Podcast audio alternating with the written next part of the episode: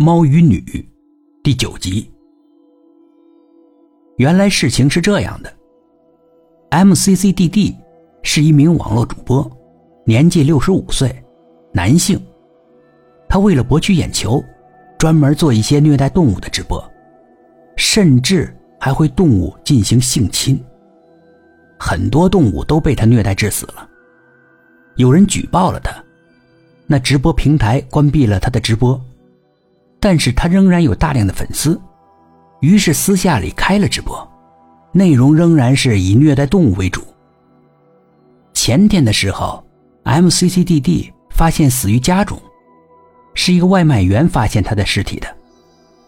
他常年在住家附近的一个餐馆里面订外卖，那个外卖员呢跟他已经很熟悉了，每天按时都会给他送午餐。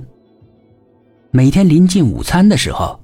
MCCDD 提前会打开门的锁，这样外卖员到了之后可以直接开门进来，把外卖放在客厅。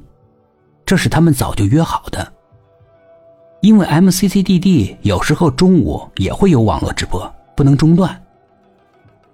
但是这一次，外卖员进门之后把外卖放下，叫了很久也没有人应。他家的客厅并不大。外卖员往前走不多远，他就发现 MCCDD 以一种诡异的姿势坐在电脑桌前。过去仔细一看，他居然已经死了，是被鱼线吊死的。他看似坐在那里，但是臀部并没有完全接触到椅子，而是半悬在空中的。那条鱼线很细。是从电脑桌上方书架上面悬下来的，不仔细看根本就看不见。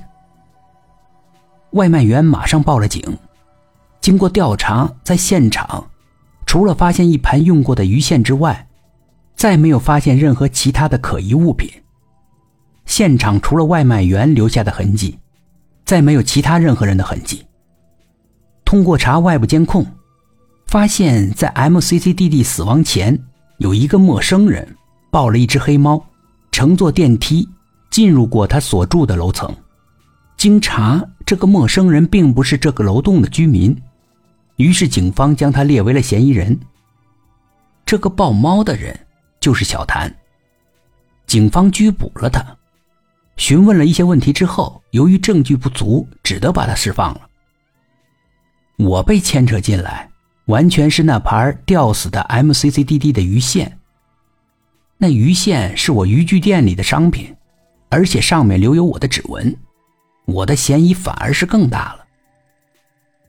不过后来出现了戏剧性的转折，当时 MCCDD 正在做网络直播，所以其实他的死亡全过程都是被直播播了出去的。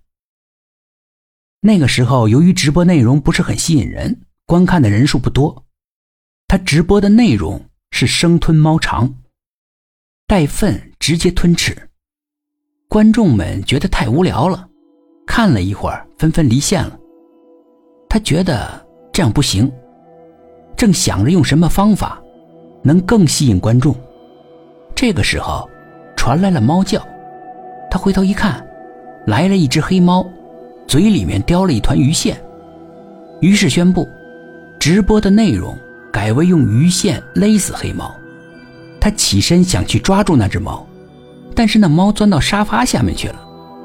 他俯身去抓，抓了半天，也没有抓到。